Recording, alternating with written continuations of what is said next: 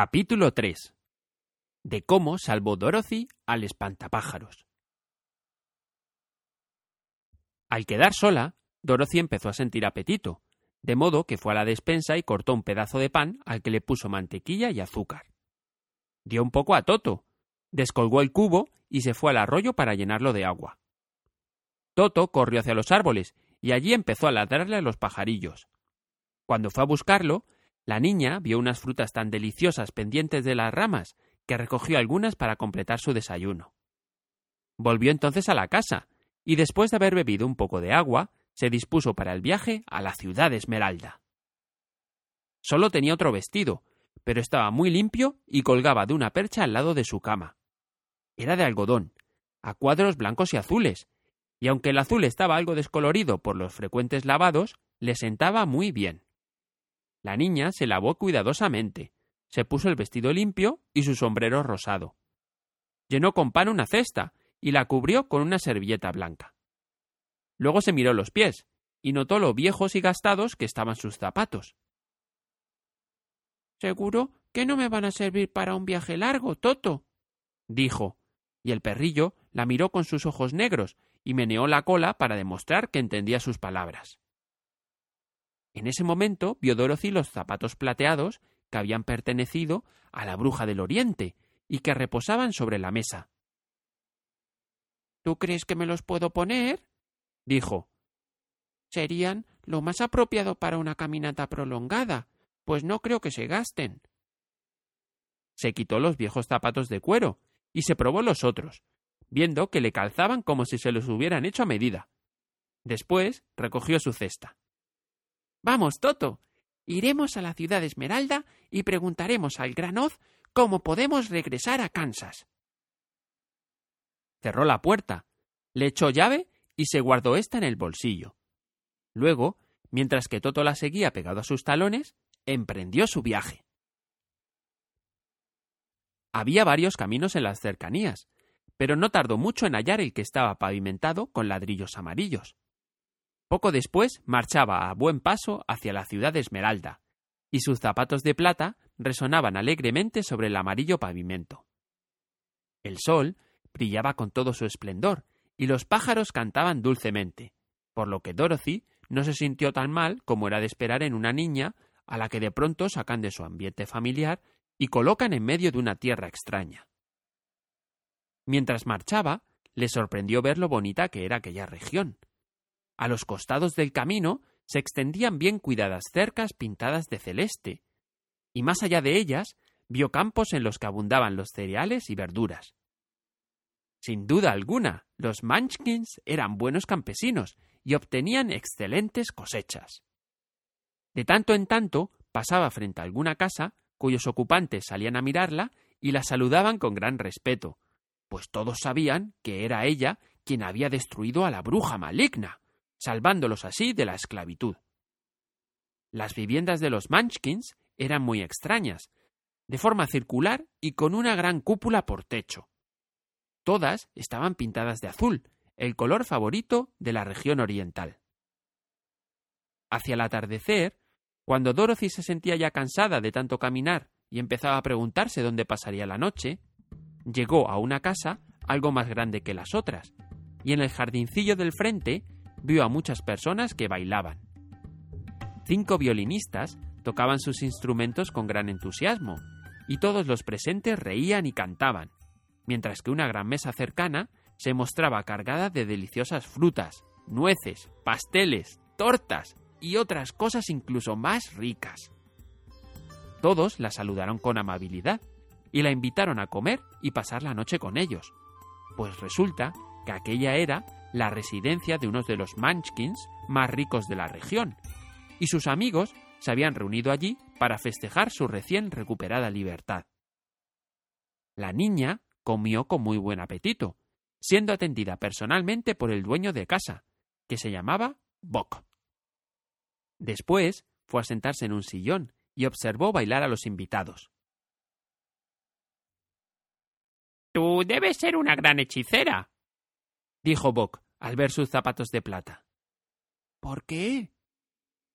Porque calzas zapatos de plata y has matado a la bruja maligna. Además, tienes algo de blanco en tu vestido, y solo las brujas y hechiceras visten prendas blancas. Mi vestido es a cuadros azules y blancos, aclaró Dorothy, alisándose algunas arrugas. Eres bondadosa en ese detalle. El azul es el color de los Munchkins y el blanco el de las brujas. Por eso sabemos que eres una bruja buena. Dorothy no supo qué decir, pues todos parecían creerle una bruja, y ella sabía perfectamente bien que era solo una niña pequeña, a la que un ciclón había arrebatado para depositarla allí por pura casualidad. Cuando ella se cansó de observar a los bailarines, Bock la condujo a la casa, donde le mostró un bonito cuarto con una cama. Las sábanas eran de tela celeste, y Dorothy durmió entre ellas hasta la mañana, con Toto acurrucado a sus pies. Comió entonces un abundante desayuno, y se entretuvo observando a un diminuto niñito Munchkins, que jugaba con Toto, le tiraba de la cola y reía más y mejor. Toto era algo muy curioso para toda aquella gente, que jamás habían visto un perro hasta entonces. ¿Queda lejos la ciudad de Esmeralda? preguntó la niña. No lo sé. Nunca he estado allá, repuso Bob con gravedad. No conviene que la gente se acerque a Oz, a menos que tenga algún asunto serio que tratar con él. Pero la ciudad de Esmeralda está muy lejos, y el viaje te llevará muchos días. Y aunque esta región es fértil y agradable, tendrás que pasar por lugares feos y peligrosos antes de llegar al final de tu viaje. Esto preocupó un tanto a Dorothy, pero comprendió que solo el gran Oz podría ayudarla a volver a Kansas, de modo que tomó la valiente resolución de no volverse atrás. Se despidió de sus amigos y de nuevo partió por el camino de ladrillos amarillos. Cuando hubo andado varios kilómetros, pensó que debería detenerse a descansar, de modo que trepó a lo alto de la cerca que corría a la vera del camino y allí se sentó. Más allá de la valla se extendía un gran sembrado de maíz, y no muy lejos de donde se hallaba, ella vio a un espantapájaros colocado sobre un poste a fin de mantener alejadas a las aves que querían comerse el grano maduro. Apoyando la barbilla en la mano, la niña miró con interés al espantapájaros, observando que su cabeza era un saco pequeño relleno de paja, con ojos, nariz y boca pintados para representar la cara. Un viejo sombrero cónico, sin duda de algún Munchkins, descansaba sobre su cabeza, y el resto de su figura lo constituía un traje azul claro, viejo y descolorido, al que también habían rellenado de paja. Por pies tenía un par de viejas botas con adornos celestes, tal como las que usaban todos los hombres de la región, y todo el muñeco se elevaba por sobre el sembrado gracias al palo que le atravesaba la espalda. Mientras Dorothy miraba con gran interés la extraña cara pintada del espantapájaros, se sorprendió al ver que uno de los ojos le hacía un lento guiño. Al principio creyó haberse equivocado, pues ningún espantapájaros de Kansas puede hacer guiñadas pero a poco el muñeco le saludó amistosamente con un movimiento de cabeza. La niña descendió entonces de la cerca y fue hacia él, mientras que Toto daba vueltas alrededor del poste ladrando sin cesar. Buenos días, dijo el espantapájaros con voz algo ronca. ¿Hablaste? preguntó la niña muy extrañada. Claro. ¿Cómo estás? Muy bien, gracias. ¿Y cómo estás tú? No muy bien, sonrió el espantapájaros. Es muy aburrido estar aquí colgado noche y día para espantar a los pájaros. ¿No puedes bajar? No, porque tengo el poste metido en la espalda. Si me hicieras el favor de sacar esta madera, te lo agradeceré muchísimo. Dorothy levantó los brazos y retiró el muñeco del poste, pues como estaba relleno de paja, no pesaba casi nada. Ah, muchísimas gracias. Le agradeció el espantapájaros cuando ella lo hubo colocado sobre el suelo. ¡Ay! Me siento como un hombre nuevo. La niña estaba intrigada. Le parecía muy raro oír hablar a un muñeco de paja, y verlo moverse y caminar a su lado. ¿Quién eres? ¿Y a dónde vas? Me llamo Dorothy y voy a la ciudad de Esmeralda para pedir al Granoz que me mande de regreso a Kansas. ¿Dónde está la ciudad de Esmeralda? ¿Y quién es ese Oz? ¿Cómo? ¿No lo sabes? De veras que no. No sé nada. Como ves, estoy relleno de paja, de modo que no tengo sesos. Oh. Oh, lo siento por ti. ¿Te parece que si voy contigo a la ciudad de Esmeralda, ese hoz me dará un cerebro? No lo sé, pero puedes venir conmigo si quieres. Si Oz no te da un cerebro, no estarás peor de lo que estás ahora. Mm, eso es verdad. Hmm. Verás, no me molesta tener el cuerpo relleno de paja, porque así no me hago daño con nada. Si alguien me pisa los pies o me clava un alfiler en el pecho, no tiene importancia, porque no lo siento. Pero no quiero que la gente me tome por tonto. Y si mi cabeza sigue rellena de paja en lugar de tener sesos, como los tienes tú, ¿cómo voy a saber nunca nada? Ah, te, te comprendo perfectamente, asintió la niña que realmente lo compadecía. Si me acompañas, pediré a Oz que haga lo que pueda por ti. Gracias. Ambos marcharon hacia el camino. Dorothy le ayudó a saltar la cerca y juntos echaron a andar por la carretera amarilla en dirección a la ciudad de Esmeralda. Al principio, a Toto no le agradó el nuevo acompañante. Dio vueltas alrededor del muñeco sin dejar de husmearlo, como si sospechara que entre la paja había varios nidos de ratones, y a menudo gruñía de manera muy poco amistosa. No le hagas caso a Toto, nunca muerde. No tengo miedo. A la paja no le puede hacer daño. Ahora, permite que te lleve la cesta. No me molestará, pues nunca me canso. Hmm. Te confiaré un secreto. Hay una sola cosa a la que temo en el mundo. ¿Y, ¿y qué puede ser? ¿Es el granjero Munchkin que te hizo? No. Solo le temo al fuego.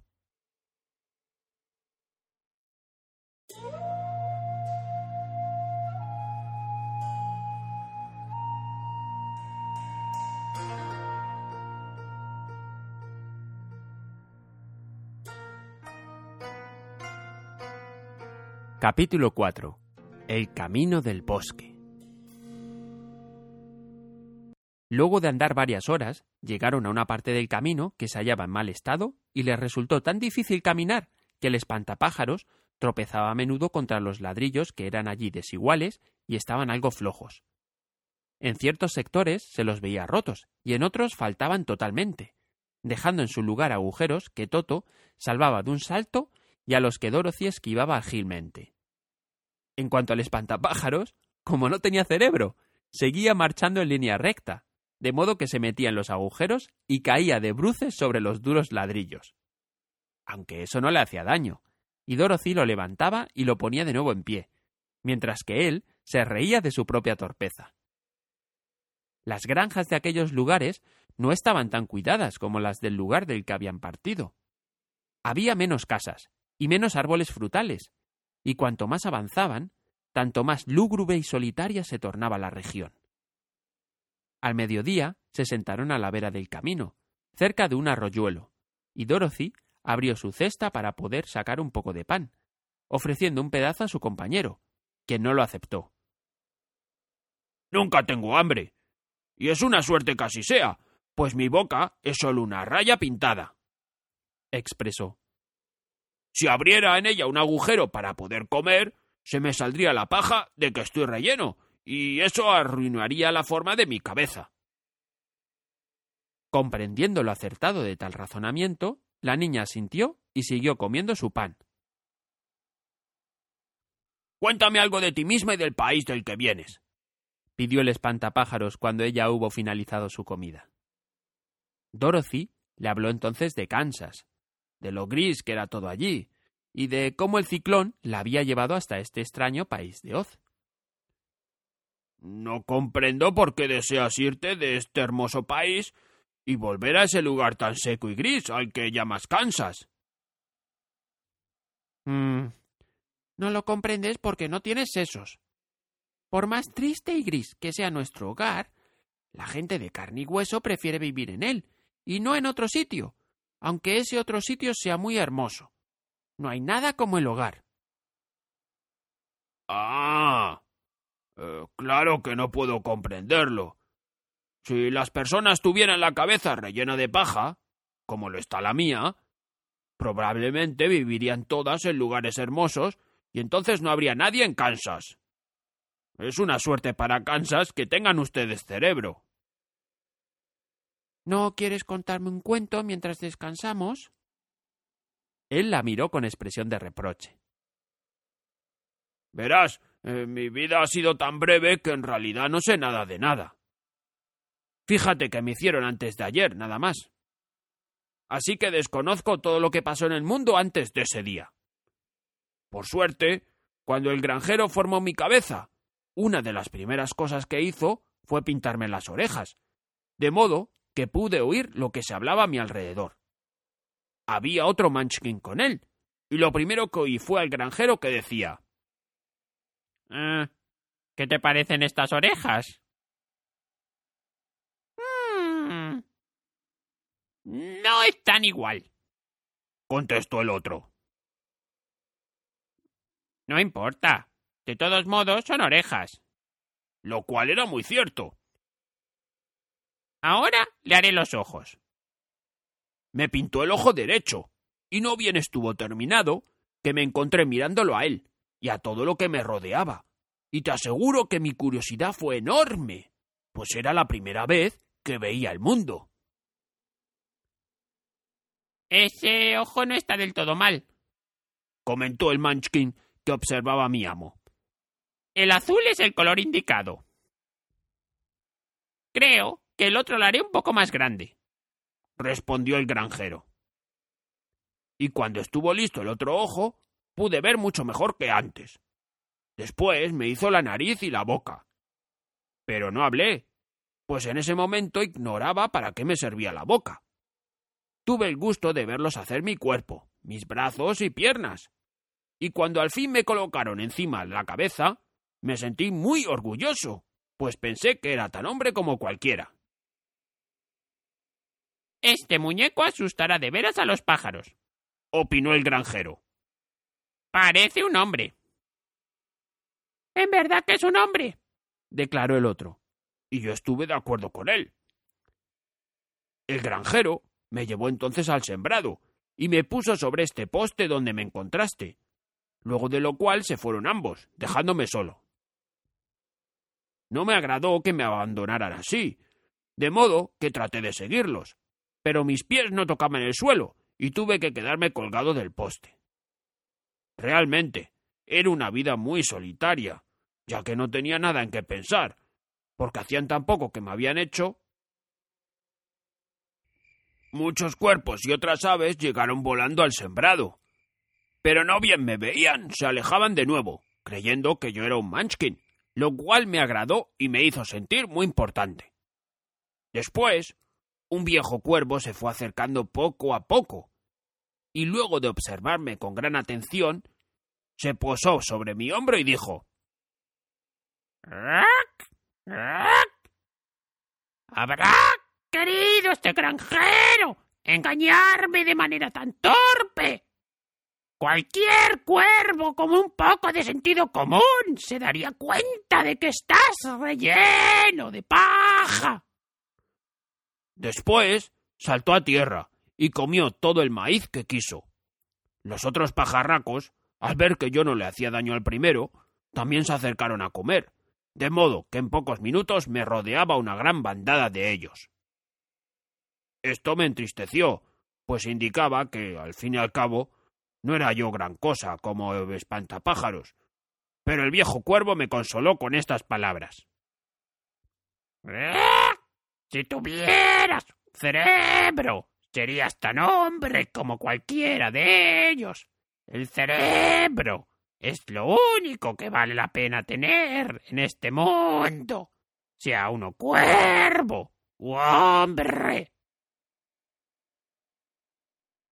Después que se fueron los cuervos, me puse a pensar en esto y decidí esforzarme por conseguir un cerebro. Por suerte para mí, llegaste tú y me sacaste del poste, y por lo que dices, estoy seguro de que el gran Oz me dará un cerebro, no bien lleguemos a la ciudad de Esmeralda. Así lo espero, ya que estás tan ansioso por tenerlo. Sí que lo estoy. Es feísimo saberse tonto. Bueno, sigamos, decidió la niña, dando la cesta a su compañero. Ahora no había vallas bordeando el camino, y el terreno estaba descuidado y lleno de malezas.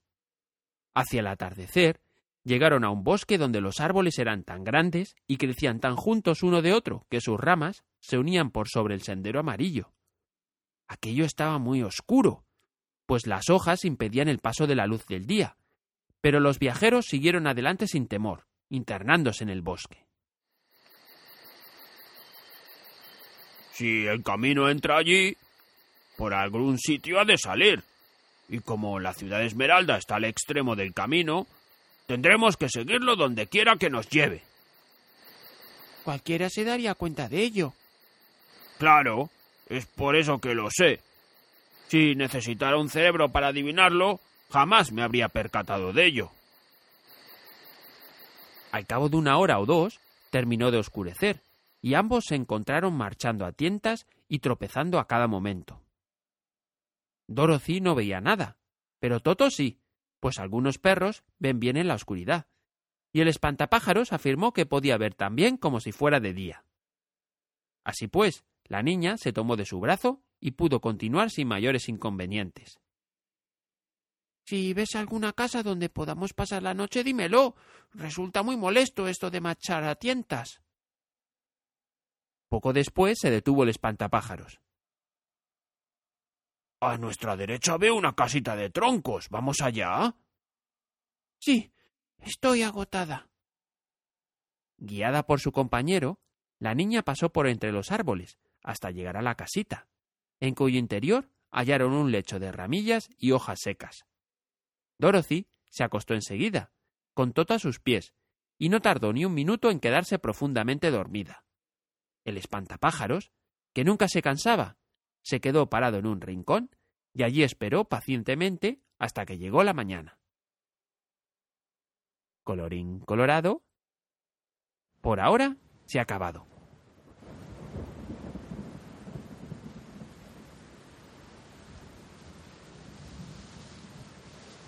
Uy, está empezando a llover ya. Será mejor que me despida. Si me escribes una reseña en iTunes, me puedes decir cuáles son tus cuentos favoritos y qué cuentos te gustaría escuchar más. O si quieres, también puedes escribirme un email a cuentos la. Me llamo Carlos y has escuchado el podcast de Cuentos a la luz de la luna. Hasta el próximo cuento